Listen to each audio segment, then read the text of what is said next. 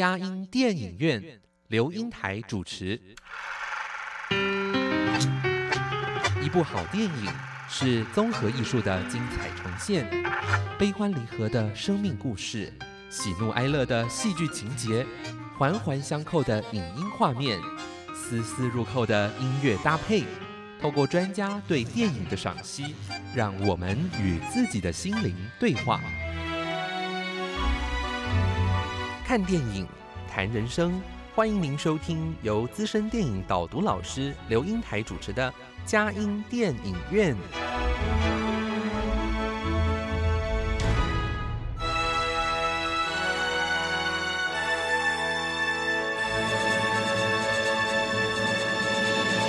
各位亲爱的听友，您好，这里是佳音乐联播网，欢迎您来到我们的佳音电影院，我是阳光丽龄美少女刘英台。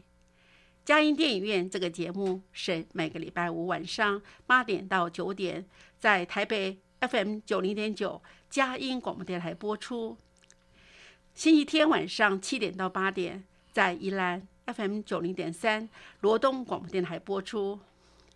另外，在嘉南地区的朋友们，透过 FM 八九点一南都电台，星期天早上九点到十点播出，星期五下午三点到四点重播。在台北、宜兰、嘉南地区以外的朋友，也可以透过电脑、手机上网，在全世界各个角落收听我们佳音电影院这个节目。让我们佳音电影院带着大家一起飞向世界的每一个角落，让当地的人与事扩张了我们生活领域，开拓了我们心灵视野。各位亲爱的听友，我们今天佳音电影院哇邀请的贵宾是退休的呃潘德林老师到我们这边来谈哇这个邮差经典的电影哦。他又才最近又做一个四 K 的数位修复版，好，就是好的电影哈，再一次的呈现在呃以更加的呃高品质哈来呈现在呃观众的呃前面。那那当然呢，这样子一个当下，我们有借着我们的嘉音电影院来介绍这个经典影片，邀请的也是热爱电影的潘德林老师，欢迎你。呃，各位听友，大家好。我是潘德林，呃，说起我跟英台的认识，已经超过了半世纪，五十一年。民国五十九年，我考进师大教育系，那个时候英台是大三，我大一，可能也是因为我们都是北一女的校友，所以感觉关系上好像又多了一层。但是在学校里面，其实我们也很少往来互动。不过，在我们都进入校园教书之后呢，我我们有共同的朋友，就听说英台除了做行政工作之外，他很热心的在各个场合带领这个电影的欣赏导读，这是我非常羡慕的工作，因为我自己也是一个喜欢电影的人。在学校的时候，我们有七八个同事。我们有一次在谈话当中，因为都热爱电影，我们组织了一个影痴俱乐部。我们每一个月的最后一个星期五，就借用学校会议室还有它的设备，我们就在大荧幕放映电影。呃，看过电影之后，起码有一个小时的共同分享的时刻。我觉得这是最宝贵的共同的分享。每一个人以自己的生命经验、生命的历程。切入和电影的内容做一些呼应，呃，其中有一个小小的插曲是我常常喜欢跟人家分享的。有一回我们看了一部电影叫《落跑教宗》啊，对对。那这个影片最后的结局，呃，我们有些我有些困惑，到底这个这位新选出的教宗他最后有没有接任这个职务呢？呃，我就提出这个问题来。呃，我认为是有的，但是我们其他七位伙伴都说没有。这时候我就说，呃，给我一个机会，我想说说我的想法。当我说完想法之后呢，我说我们可不可以呃来一个二轮的投票？结果有两位的同事呢就倒向我这边来了，我拉了两票。啊，我觉得电影呃观赏之外，其实透过彼此交互的诘问、交互的这个分享，是可以激荡出我们一些新的思维啊，这是一个很深刻的一个印象。呃，谢谢这个节目主持以来有史 第一个呃，我们这个自我介绍，让我们真的觉得哇，呃，非常呃，德林哈是一个很呃开放自我，而且非常的这个呃口口语表达能力非常强啊，而且让我们呢知道说，原来还成立了影痴。俱乐部哈，那个自己的好朋友这样子在一起，哎，我觉得看完电影哦，最棒的是，因为我后来我在人生下半场了当中，我觉得呃退休之后哈，除了。在大学兼兼课之外，哈，更重要的是，我找了一群伙伴，喜欢看电影。那我们在怎么样去欣赏电影？哈，怎么样分享电影？哎，我觉得你刚刚听从你那个当下里面，当你在觉得在分享电影的时候，又能发挥你个人的影响力，哈，在你们有些人当中有两个人觉得受到你的影响。可是我想最重要的是，我觉得那个影响，当然可能我觉得只是让我们有更开放的眼界，看事情不要再只。在我值的那个部分，原来还有不同的意见，甚至那些生命的分享，哎，也影响到别人生活的一个品质，让他有更更呃高瞻远瞩的看法。哎，我觉得都是一个很棒的事哈。哎呃，而且我觉得在电影当中，我们也减少很多趋吉避凶的方法耶。怎么样走好的方向，怎么正确的哈，让我们而且可以到世界各地去，哇，去去在呃。接触他们的风土人情，还有一些剧情的呈现，哈，让我们发觉，哇，原来这个这个放诸四海而皆准的一些人性的一些光辉或软弱，哈，都在这电影里面有所学到。哇，德林太高兴了！有一次我们最近有个机会，我们当碰面以后，我们说，哎，我们来一起谈电影。哇，你就呃愿意接受挑战，我就觉得以你为荣啊！谢谢。对对对，哎，德林啊，我在想哈，我们在讲呃在电影的时候。事实上，你你教书也是教了，呃，退休之后又教书教了十年，是吗？对，所以总个加起来，我在讲台上是四十二年。对对，呃，而且很引以为荣，可以泄露我的呃年龄，没问题。哎，那我在想一件事哈，那你在你呃一定看那么多电影哈，为什么会以邮差来做你的踏入我们这个佳音电影院的第一部电影呢？处女座啊，是的。呃，邮差这部片子可能是也我是最近看的，虽然它是一九九五年上映，那诚如您刚才说的，呃，二零二一年的四月九号，它的这个修复版啊，呃，正式的又公开，那我也算是前不久看的，算是印象比较深刻。那另外对于邮差这个角色，我也有一。也比较有感情。嗯，我们小时候都说白衣天使、护士嘛，再来能够称为天使的，不就是邮差吗？我们说绿衣天使就是邮差嘛。那邮差对现在的年轻人来讲，可能不是那么呃有亲近感，因为现在都是网络的通讯嘛。但是在我们小时候，我们常常。等待着邮差的来临，呃，我们收到远方的这个来信，或者是我们等待着放榜的好讯息。我记得那时候常常是在固定的时间，上午九点，我就站在家门口，我知道邮差会在这个时间经过这个地区，他们送信都有一定的班次，我会在那边呃眺望着这个邮差的身影，所以邮差呃的这个角色是我喜爱的。而且我们上了北一女，穿了绿衣服哈，又对这个绿色的制服又多了一份感情吧。那所以当英台跟我提说，呃，可以来分享的时候，我想，哎，邮差是我脑海里面第一个想到的影片。对，而且这邮差这电影哈，哎，居然那个就是来作为这个所谓的男主角。好，因为他看到了那个呃这样的一个小说，他觉得非常好，他愿意把这本小说版权买回来，而且自己来拍耶，而且找到一个他最幸福的导演，呃，麦克瑞弗来做指导，而且在这个时候，原来他已经到了他生命很严重的就是心脏病的问题，一直在跟他呃紧紧的相连哈，那他要又要。而且他执着说我要拍这部电影，我要做女男主角啊，那我又要呃在这个完成他这样的一个使命，哎，好像在那种奄奄一息的当中来拍完这个电影，可是在这里面真的有好深的情感在当中，嗯。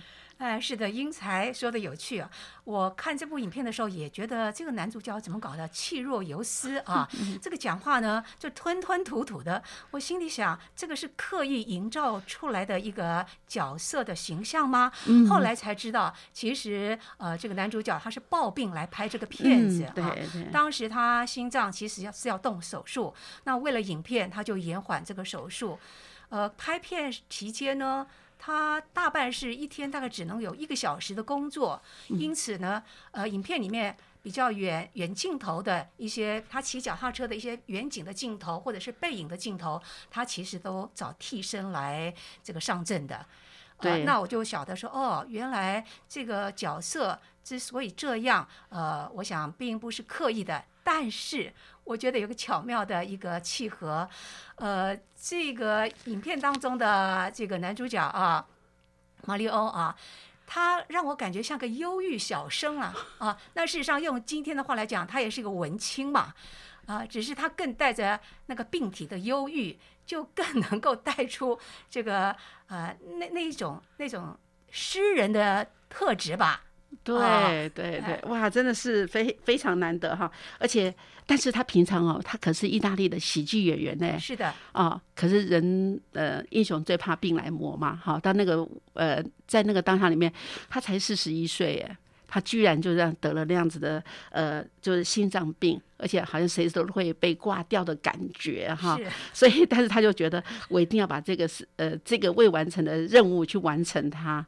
所以在这当下里面，哎，听说好像演完这个电影就拍完杀青之后，是，不是十二天，不是十二天，是十二小时 就走了。分分秒秒守护城市心灵。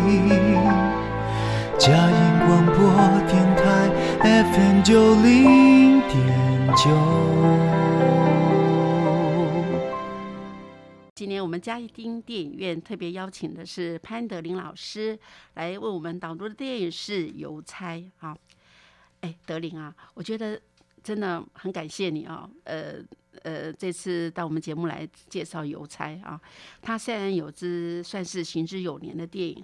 但是我觉得那个邮差，那个电影带我们到了那个呃意大利的西西里岛去哈，而且在这样拍的电影的过程中，我觉得到最后还得了很多的奖哈，这些奖项里面呃包括了奥斯卡呃最佳影片导演、男主角、原创音乐奖，还有改编剧本奖。哇！而且成为美国影史上十大这个卖座的外语片之一哈。因为这个电影哈本身那个男主角呃马西莫特罗西啊，他是意大利人。那那个他的诗人呢，诗人是呃饰演的是菲利普呃洛瓦雷是。法国影帝，法国影帝啊，所以呢，在这档案里面，哎，比利时好像也卡了一脚哦。这是三国 合起来拍的电影哈，所以他们在讲话的时候应该略有不同，但是他们却同样的发音出来哈。那让让那个在在在在演这个电影的时候，哎，好像不止这样，我觉得真的让我很很感动啊。有时候我们常错失了一个好的片子哈，而且好像在这个电影好像后来，而且那个因为他的过世。可是不能上台领奖，好像有给他最佳的呃那个奥斯卡金像奖的影帝啊。呃，我觉得那个 那种竭尽所能，战士要死在战场上是比较很很了不起的。可是我觉得这个呃马西莫特罗西在演这个马里欧的时候，他是在他的死在他的电影最爱的电影当中，而且为这个呃鞠躬尽瘁，也是一件让我们。记忆深刻、感动辈子的事情。呃，是的，他虽然是为电影而死。啊，嗯或许他也是为电影而生啊。嗯那刚才您提到他的获奖啊，他这个提名，其中有一个是最佳剧本改编，这个我我想说一下啊。呃，聂鲁达这位举世闻名的诗人，他因为政治立场的关系流亡，然后意大利政府收容了他，呃安置在这个小岛上，这个是确有其事啊，这是历史上确有其事，但是。关于他跟邮差这一段的情谊，我认为那个是文学家所呃剧本家所编出来的一个剧情。呃，有人说过，在历史的空白处，正是文学创作的呃空间嘛啊。因为我们如果去找这个呃历史的记录，好像并没有看到邮差这一段，但是认为它是有可能的，因为呃靠着邮差聂鲁达才能够跟外面的世界有书信的来往，所以邮差的角色固然是捏造的啊，但是它是很合情合理的，所以我觉得编写这个剧本的人是真的是趁虚而入。啊，真的是太棒了！而且创造出这个有非常呃有热情、有理想、有梦想的这么一个小人物的角色，就像邮差他说的，他只是一个邮差，他不是诗人，但是聂鲁达愿意以朋友相待。甚至还在为送给他的笔记本里面提名，说是我的同志。这个对一个小民来讲，那个是莫大的荣幸跟鼓舞。我觉得这也是对我们很大的启发啊！邮差未必真有其人，但是是可想而知的。但是这个智利的智利的那个流亡诗人哦，到这个地方来，那而且是在另外一个呃。比较在这个西西里岛的一个偏偏远的地方，而且那个有这个邮局，好像他的那个那个主要的负责人说：“哦，你就只有服务这个诗人就好了啊。”我觉得这个东西真真假假哈，就是在我们这个有很多的想象的这个一个空间哈。但还有一个，在这个岛上面，好像很多人都是文盲哈，也因为这个这个邮差，诶，他本来他的命运是要去做渔夫的。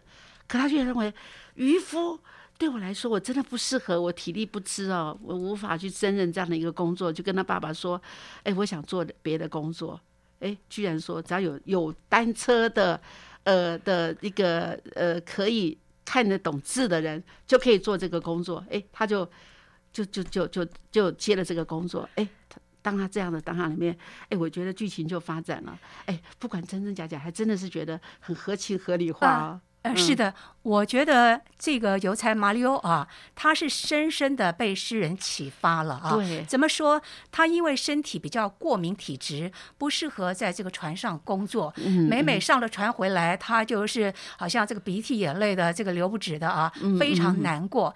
可是他。也不知道他要做什么，在这个小岛上没有什么机会嘛，大半大概就是生下来就是做渔夫，他也不知道他的人生呃目标在哪里，只是他收到一封从美国亲友寄来的明信片，他就向往着美国这一方土地，他认为那个地方有汽车有房子很富有，他的父亲看到他这个心事。啊，就认为说叫他别做这个白日梦了啊，呃，还是踏踏实实的找个工作要营生嘛。那么接下来，我觉得这个是个很大的关键。邮差他也一辈子他也没有想到他会去当诗人，或者他梦想做诗人，就是他在电影院里面看到了一个这个呃新闻的影片。那么这新闻影片介绍这个诗人来到意大利。呃，落脚在这个他们的小岛上面。他来的这个在火车站的时候，在这个火车站的时候呢，哇，收到大批的这个呃群众的这个欢迎，而且女生最多。对，那所以这个我觉得这是一个很重要的一个点，因为这个邮差他是一个比较腼腆内向的一个男子，他可能不太容易获得女子的青睐啊。那他觉得说，一旦成为诗人，就很有机会虏获女人心。这个就种下了他想成为诗人的一个种子。但是这有得这要有因缘嘛，所以刚才英台说了，他就应征了这个邮差的工作，然后跟诗人有了接触，啊，这个种子就萌芽了，就开花了。所以我觉得人有的时候是是被启发的，那我们可以成为一个去启发别人的人，我觉得这是很珍贵。我们被启发了，我们也非常的幸运。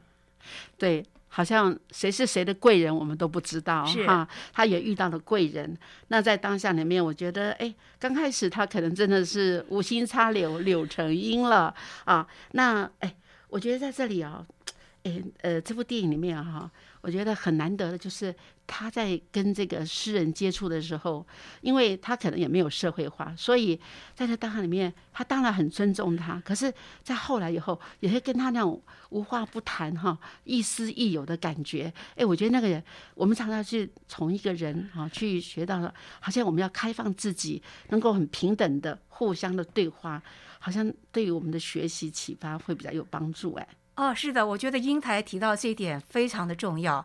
呃，人的这个呃友情或者是任何感情的滋养，都是要靠过一个互动交流嘛。那他确实是没有什么文化的熏陶啦啊，但是他可能就是心中的一种渴望，呃，想成会写诗。那现在身边就有这样的一个贵人，他要把握这机会，所以他会试探性的一点一点的。呃，提问题啊，那这些问题呢，当然让诗人有机会，有机会能够呃说出一些诗的一些美妙技巧。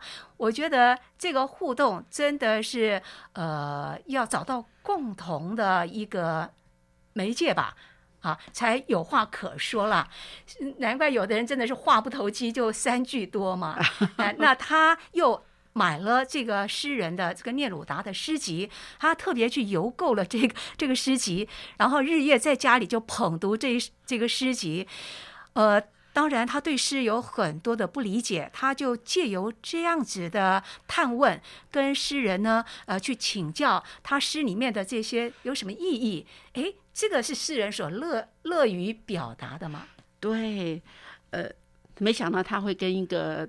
流亡在外，可是却是一个小邮差，建立了那样子的一个，哎，可以传达他的那种，哎，哎，人也好为人师嘛，对不对？好为人师，哎，觉得我居然在这里可以成为这个诗人的一个开启他的钥匙啊！我觉得贵人真不容易。台北 FM 九零点九，佳音广播电台；桃园 FM 一零四点三，Go Go Radio。宜兰 FM 九零点三 Love Radio，这里是佳音 Love 联播网，精彩节目，欢迎继续收听。各位亲爱的听友，您好，啊，我们呃今天佳音电影院邀请的是潘德林老师来谈，呃，意大利、法国、比利时合资。海拍的电影就是《邮差》啊，那这《邮差》也得过一九九六年金像奖的最佳原著音乐奖哈，而且这个音乐哦，哇，它真的是了不得，是在用管弦乐为蓝本，那在用手。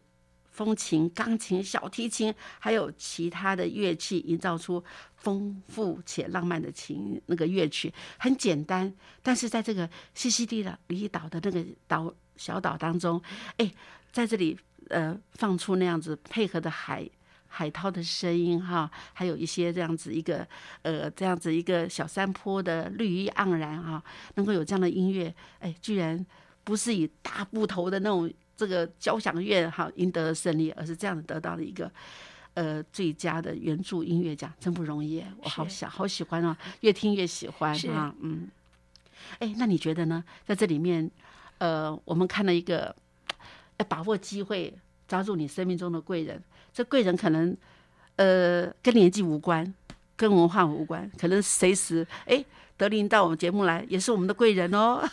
谢谢，其实是。对我们互为贵人，你给我这个机会，嗯让我又重新的把邮差这部片子仔仔细细的看过，呃，会发现它很多的细微之处，嗯呃，非常的呃隽永，非常的有趣味，啊所以这部片子呢，呃，我们不能说它是一个悲剧吧，啊，呃，它其实有蛮多喜剧的那些成分在里边，嗯。呃，那这个电影当中有一些让我印象比较深刻的小地方，我嗯就说一两则吧，好，啊。一个就是那个小白球，哎小白球我觉得含在嘴巴里呃，面，我觉得对这个小白球呢，呃，原来是含在这个碧翠丝的口中，然后就吐了，吐在地上。这个呃，马里奥呢把它捡起来，这个好像成为他们的定情物了。那更奇妙的是。到后来，当聂鲁达在离开五年之后，回到小岛上，他又看到这个小白球，呃这个小白球是在这个小男孩，呃，就是马里奥的，他没有见过的，他他在过世之后出生儿子的手上正在玩这个小白球。那我觉得这个小白球就有了这个联系的这个意，这个意象在里头了，它联络了嗯这啊。一个是小白球，一个是洋葱啊。哦，洋呃这个，洋葱我也觉得很有趣啊。呃，这个邮差呢送信到聂鲁达的住处，有一回呢，诗人在削这个洋葱嘛。那么这个邮差就要请他为他的呃这个诗集签名，请的作者签个名。可是诗人聂鲁达的时候呢，手上就沾着洋葱汁啊。这个邮差呢，他就伸出他的手，然后诗人就看了他一眼，就把他的那个手上的那个洋葱汁就插在这个邮差的衣服手袖上面。哎，我觉得这个动作虽然很小，可是嗯，那个是彼此已经呃算是。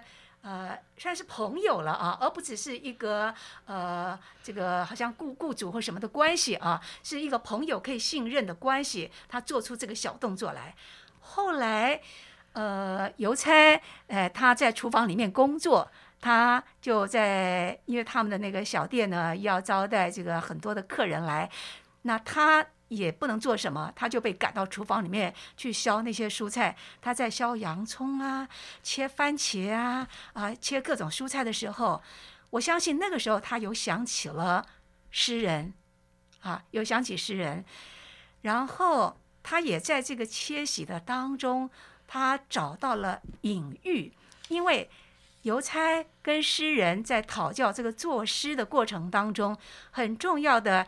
一个诗人给他的一个教导就是隐喻啊。嗯那么这个邮差呢，他也呃很坦白的就问什么叫隐喻？我们在学东西的时候，常常会不好意思问，就就装作说懂吧，就过去了。可是邮差他真的是穷追不舍的，凡是有所不知的，他一定问到底啊。那隐喻在这个诗里边，在整部电影里面。我觉得它是是一个很很微妙的一个关键，隐喻就是用一件事情去呃去呃表达出另外一件事情，那用这个隐喻这个这个词，那邮差第一次听到隐喻的时候，也觉得说哇，这好像是很高深、很学术、很专门的一个词，可是终究他也在用了。所以他在削那些蔬菜的时候，他其实就开始作诗了。他的诗里面就是一种隐喻的一种做法。在这部电影的时候，你知道我对于这“隐喻”这两个字啊，我非常的一个呃，就是印象深刻，尤其是啊那个呃我们的那个呃马里欧哈，他在对那个他的那个皮翠丝哇，他心仪的女孩的时候，他的第一句话哇，真的会。把握机会，你的笑容宛如蝴蝶展翅，你的笑容犹如蝴蝶展翅。我们不只是听到这个文字哦，还听到一呃看到一个蝴蝶在那飞来飞去，一定是彩蝶，很漂亮。哎呦，哎，把一个在这个这个西西里岛上面哈，一个嗯没有那种文化水平的一个这样子一个呃百姓啊，哈，这个岛屿当中，哇，这个女孩子第一次听到我们大家说你美丽吗？你好看吗？漂亮吗？大概就这样子而已。可是加上这个隐喻，就会有一些很多的那个想象的空间。你到海边去，哈，就就就到大海，就那个周遭，它有很多的隐喻来表达出来。哎，这个呃，今天。德林真的很棒，你是国文老师，哎，你觉得那个写这样的诗用隐喻，他的对这部电影来说，我觉得聂鲁达哈，他也。他也善用了这个机会，跟他讲说：“哎，你在讲的过程中，你就用了隐喻啦。好，哎，有什么在这个电影里面？你觉得，就国老师来说，你你说说看你的想法。”呃，在这个影片当中啊，有有一次呢，这个他们就聊到这个作写诗，嗯嗯，呃，那聂鲁达就问了这个邮差，嗯，他说：“天空哭泣是什么意思呢？”对对啊，哎，这个邮差倒也是挺有慧慧根的啊。他说：“那就下雨嘛。”啊，你看看，我们频繁的说一下雨了，可是，在诗人口中变成了天空哭泣，哇，这个就很有图像啊，呃，很有意境，哎，我觉得这是很有趣。那还有一件事情是，有一回这个诗人在在这个写诗在想的时候，他就刚好这个邮差来，他就问了邮差说：“你觉得网子啊，就是我们说渔网？”你觉得网子像什么？嗯嗯，他就请这个邮差说：“你给我一个形容词。”这个邮差呢也不假思索的，他就说：“悲伤。”嗯嗯啊，那我在这个这个互动当中，我觉得诗人很棒，他抛了一个球给这个邮差，让他有机会，呃，他做球给他，让他有机会能够说出来，呃。那这个网子跟悲伤之间的连接，这个当然是个人的经验啊，呃，所以诗是是个人呃的这个呃生命他经验里面凝结出来的。那为什么他会说是悲伤呢？因为这个邮差他看见他的父亲那么年迈了，他就是要到海上去捕鱼嘛。然后这个渔船呢归航在哎岸边停靠的时候，他们就要把这个网子给拉上来。这个都是渔民在海上呃用血汗捕获而来的。所以对邮差来讲，他想到网子，当诗人问他网子像什么时候，他就想到悲伤。所以诗是不是非常？个人的，但是有一回呢，这个嗯，这个邮差跟诗人又在对话。那么，因为先前邮差他可能就是引用了很多诗人那个诗集里面的一些优美的词句，写成情诗啊，去钓女朋友啊。他那时候跟 这个碧翠丝在交往的时候，然后诗人知道了，就说你怎么是可以用我写给我的爱人？马蒂达的诗句，你拿去用了啊，去写你的情诗。这时候呢，邮差说了一句很棒的话，我非常喜欢。他说什么？他说诗是属于需要他的人，而不是写诗的人。哇！邮差口中说出这句话，我觉得整部影片我觉得非常经典。我再重复一次，诗。是属于需要他的人，而不是写诗的人。是的，我们不一定要成为诗人，可是我们可以成为一个爱诗的人，甚至我们可以用诗来美化我们的生命。谢谢，哇，诗的妙用无穷哈。FM 九零点九，Everywhere。Every moment，分秒守护城市心灵，佳音广播电台，为爱守护你。呃，各位亲爱的听友，您好，我们今天佳音电影院我们要来谈的电影是《邮差》，由呃潘德林老师来为我们导读。德林啊，你刚才在讲那个，而诗是给需要的人。而不是写诗的人，啊，诗是呃，我觉得在很多外国电影里面，哈，他们有时候在呃晚上的家庭的一个快要临睡前，哈，坐坐在火炉旁边，拿一本书或拿一本诗，哈，诗集在念出来的时候，哎，我觉得那个感觉好优美啊，那种家的温暖，还有文化，哈，整个在那边整个晕开来，哈，所以我有时候觉得，真的，我在我印象最深刻的是余光中的《乡愁》，啊，那这部。呃，小时候乡愁是一枚小小的邮票，就在这头，母亲在那头。长大后，乡愁是一张窄窄的船票，我在这头，新娘在那头。后来呀，乡愁是一方矮矮的坟墓，我在外头，母亲在里头。而现在，乡愁。是一湾浅浅的海峡，我在这头，大陆在那头。在当年好像要开放两岸的时候，我觉得很多的在台湾的一些啊大陆来的一些啊呃那个算是我们的乡亲哈。那我觉得在这里面，这个电影这首诗好能表现那个意境哦哦，真的非常喜欢。我觉得。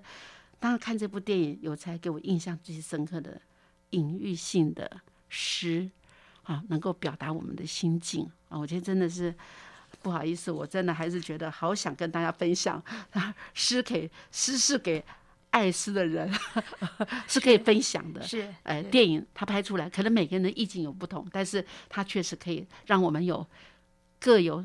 各有所失，哈，各有所得。嗯嗯，谢谢。嗯，那还有呢？这部电影你觉得还有什么让你印象最深刻的？要跟我们分享？嗯，呃，我我想说的就是，当诗人聂鲁达他呃离开了这个小岛，回到了智利啊，那。因为在他离开之前，他跟邮差呃道别的时候，他们都是互相的希望能够还继续联络。呃，诗人呃也对这个邮差说：“我会想念你的。”嗯那邮差也说：“呃，你会写信给我吗？”诗人说：“当然哈。”但是邮差盼啊盼的，就是没有盼到。这个诗人的来信，嗯啊，他反而是呃透过了这个邮局的这个局长，从报纸上知道了诗人的呃一些行踪。诗人去到了莫斯科，呃，来到了巴黎。那么邮差认为说，哎，他可以在这个过程当中，或许就转个转到来这个小岛上，但是没有，他就是没有盼到。他内心，我想他的内心是非常失落的。又面对着身旁的人啊，冷嘲热讽，就是说是你自己啊，一股一股这个热劲儿啊，人家诗人早就忘了你嘛。那么邮差呢，嗯，他也为这个事情啊做辩辩解啊。我想他呃是安慰自己吧，啊，他倒是没有丝毫的怨怪于这个诗人的这个呃没有这个。呃，信守他的承诺。他说：“我只是一个邮差，我不是诗人啊。那他愿意，这个诗人愿意跟我做朋友，我就已经觉得非常的荣幸了。事实上，我没有帮到他的忙，是他帮了，他给了我很多的帮助，他让让我认识了这个诗。哎，所以我看到这个邮差这样子的一种呃胸怀，我确实是还。”蛮感动的啊！有的时候，我们面对我们生命当中，呃，不如意的，或者是像同样的情形，我们觉得某某人他他应该还记得我，他应该要跟我联络，那为什么音讯音讯全无呢？呃，这个人太太太绝情了啊！这个人呃，就是好像利用你过后呢，呃，就就。扔甩了你啊！这个话就是邮差身边的那些家人说的嘛，包括他的太太都这么认为。然而，嗯，邮差他本质善良的心地，那个很淳朴的呃那种呃那种心思，他就可以有这样的见解，嗯，令我觉得心有戚戚焉吧。啊，我看他讲那段话，又心疼啊。其实很心疼他啊，呃，知道他多么渴望这个诗人能够给他一封信。当他收到诗人，当他收到第一封信，他此生第一封信是从智利寄来的信。他还没拆信之前，他非常的雀跃，他心里在想着诗人来信了。可是当他打开看下去，看下去，原来不是这么回事，只是诗人透过他的秘书列了一份清单，想要把他留在小岛上的那些东西寄回，寄回去智利。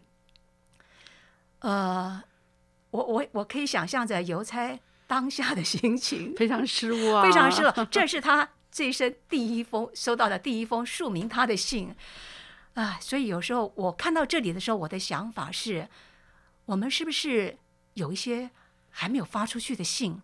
我们要把握我们的生命，把握我们的此生。有一些信，我们或许是寄的晚，我们寄出去可能是晚了，可是晚到。呃，总比没有到好。我们现在想想看，生命当中整理一下，我们这一生当中，我们是不是欠了某一些封信，呃，或者是欠了某一通电话？我觉得我们去做吧，把握吧。这是这部影片给我很大的一个启发。哦，德林，你很很棒哦，是一个很重感情的人。哎，在这里想到说，我们常常，呃，就是。过后就就是就那个感觉上，因为我们可能还有很多忙碌的事情，就把我们的承诺就放下了。可是让别人的等待，所以我觉得不管怎么样，尤其是呃聂鲁达是一个呃公众人物嘛，哈，他除了做一个诗人之外，他实际上也在这种从事一些呃政治活动，要去帮助智利人哈。他也是因为，所以他是呃应该是民间诗人。哈，最国民诗人最贴近地气的一个诗人，所以他赢得那么多人的爱戴。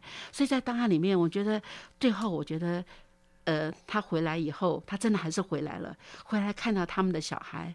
可是我们的马里欧已经离开了。可是那个在海边的时候，他就那种呃回忆他们以前的那种友谊的时候，哎，我觉得那那那一幕也感觉上，他还是很想念。这个邮差的，只是在那个之前，他也一定也很遗憾，说为什么不及早跟他联络？哈，那个，嗯，在这里面，我觉得看到，但是我觉得他也启发了邮差本身，哎，他也写了一些诗啊。那这些诗，我倒觉得有一些，当然在这个戏。电影里的剧情里面有呃增加了这个诗人的一个呃，当然要要有戏剧张力啊，要觉得这个诗人有有些呃在写诗的时候，他的那个意境已经有已经往前呃有多么的一个呃进步哈，但是。我觉得这些都是应该是真的，因为一定要有邮差寄信嘛，对不对？那所以在这里面，呃，而且他后来写了，把他们的西西里岛做了一个很好的描述，啊，让大家更认识这个岛。哎，我觉得这个这个是非同小可哈。哎，是的，从刚才英台所说的这一段啊，呃，影片到最后呢，是这个诗人在海边在那边漫步，然后他脑中可能想象了很多的一个画面，嗯啊，呃，那我们。我觉得这部片子啊，它的灵魂人物还是在邮差，否则这个片子可以取名为《诗人与邮差》。那为什么他没有用诗人？我觉得他整个的灵魂人物还是在这个邮差。当然，那么这个邮差啊。他真的在很细微的地方非常的用心。当初，呃，聂鲁达在做录音，他要给他在智利的同胞回信的时候，他做录音，那刚好是邮差在场，所以呢，他就邀邮差也说几句话。同时，诗人告诉他的智利的同胞：“我在这个小岛，我交了一个很好的朋友。”啊，那这时候，这个诗人。呃，这个邮差的眼睛呢就一亮，哇，他把我认为是他很好的朋友。然后在录音的时候呢，呃，诗人就请这个呃邮差就说：“你你说说看，你们这个美丽的岛上啊，你们这个岛上最美的风景是什么？”这个可爱的这个邮差实在是太可爱了，他当时正陷在这个恋爱当中，他就说 是他的这个妻子的名字。对对，好。呃，我想这部电影哈，真的呃，让我们有很多的这个联想哈，尤其是这么好的呃西西里岛的风光哈，还有他们之中的一个友谊，我觉得这些友谊，我觉得是绝对是有的哈。那当然做戏剧就是处理的时候有有不同，但是呢，在这里当下里面，我们也看到诗哈，是原来是可以从我们身边开始出发，用语音的方法，我们也慢慢可以做一个诗人哦哈。那当然，我想呃发出情感嘛，而且我觉得能够提高我们的意境。那谢谢德林在我们当中，希望有机会再来我们当中节目哦。谢谢给我这个机会，就像邮差一样，这个诗人给了他这个写诗的学习写诗的机会是一样的。对，好，那呃，谢谢各位听众朋友听收听我们今天的邮差，那也祝福大家在这个礼拜当中平安喜乐，有阻碍相随。下个礼拜在空中相见，谢谢。